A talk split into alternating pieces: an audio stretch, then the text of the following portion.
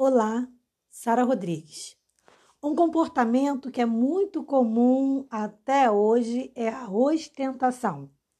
Muitas pessoas gostam de ostentar quando adquirem um projeto novo, um produto novo, um bem material, para mostrar que estão felizes, que estão bem, o que nem sempre é verdade. E a ostentação e extravagância é o tema do nosso podcast de hoje. Vem comigo!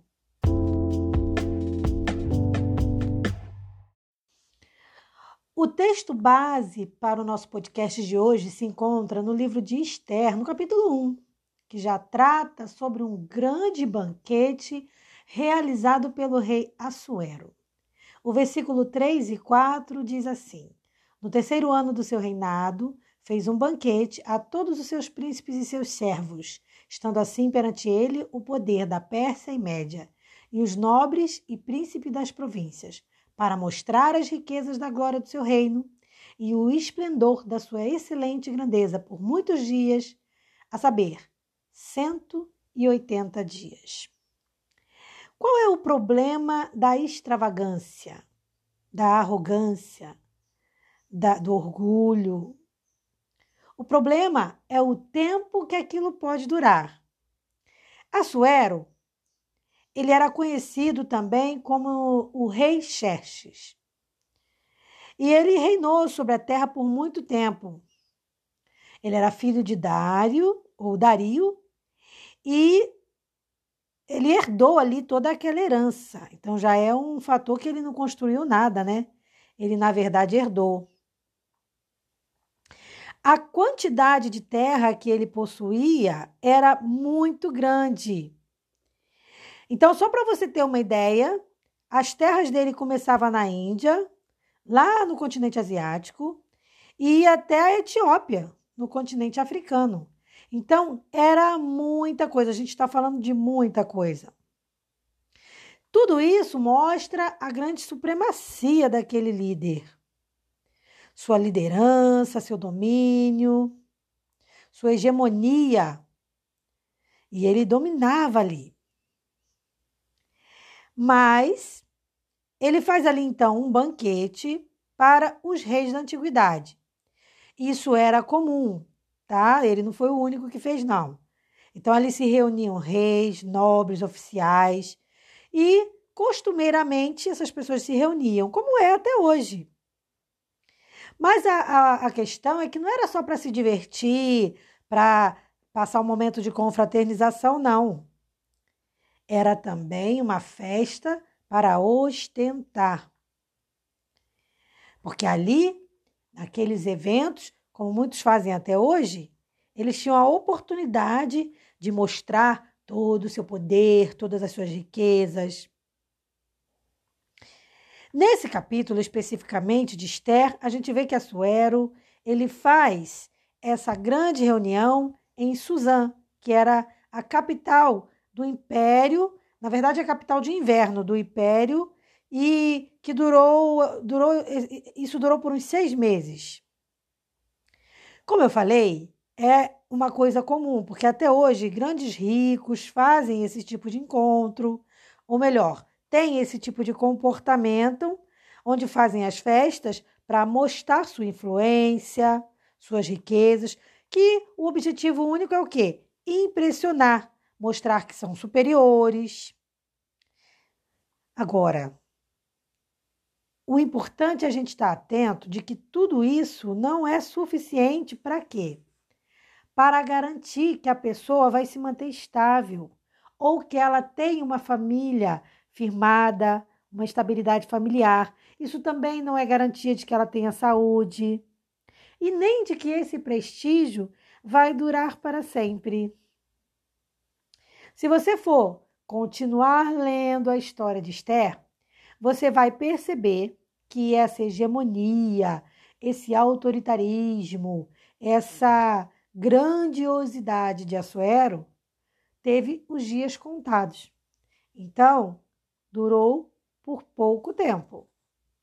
E isso é uma lição muito grande que a gente tem que tirar para a nossa vida. Seja você pobre ou rico, seja você possuidor de muitos bens ou não. Se a gente não entender de que bens materiais são passageiros, a gente vai colocar, ou pelo menos tem o grande risco de colocar o nosso coração na riqueza. Porque veja bem, ter riqueza não é nada demais se você souber administrar isso até pelo âmbito espiritual. O problema da riqueza começa quando você coloca o coração nela. Se a gente, por exemplo, começa a conquistar alguns bens, mas a gente não tira o foco de que quem nos abençoa com as bênçãos é o Senhor. Se a gente não divide essa essa essa autoridade com mais ninguém, colocando, ai, graças ao governo tal eu tive isso, ai, graças ao meu patrão eu consegui não sei o quê, ai, graças ao, ao, meu marido, meu cônjuge. Não, você tem que entender que tudo de bom que acontece na sua vida e tudo de bom que você conquista vem do Senhor. Então você tem que trazer, é, devolver a Ele essa glória. E, ao contrário de Assuero, não colocar a glória para si mesmo, para os seus bens, e dar grandes banquetes para mostrar a sua hegemonia. Nossa hegemonia tem que estar no Senhor. Nossa riqueza de alma tem que estar no Senhor. E isso independe se nós temos muitas ou poucas riquezas. A gente precisa treinar devolver aquilo que pertence a Deus, que é a honra e a glória. Então não se sinta culpado se você está numa vida financeira confortável. Apenas aprenda diariamente a agradecer a Deus. E caso você esteja passando por um problema financeiro, aprenda a entregar isso nas mãos do Senhor, porque Deus é misericórdia.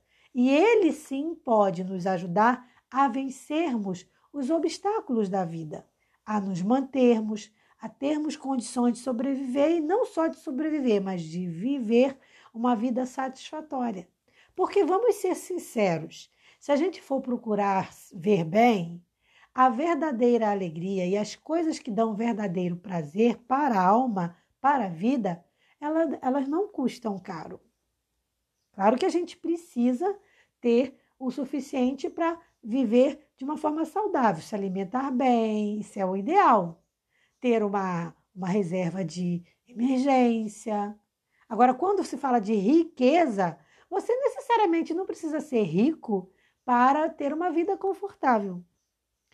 Pense nisso. Então, seja pobre ou rico, que você vive esse momento com Deus. Que a, a gente, existem pessoas que foram pobres e hoje são ricas. Existem pessoas que foram ricas e hoje são pobres e até miseráveis. Então, seja qual for o momento atual que estivermos vivendo, que a gente entregue a nossa vida diariamente nas mãos do Senhor e confie nele, porque, como diz a palavra, o mais ele fará. Um bom dia e até o nosso próximo podcast. Paz.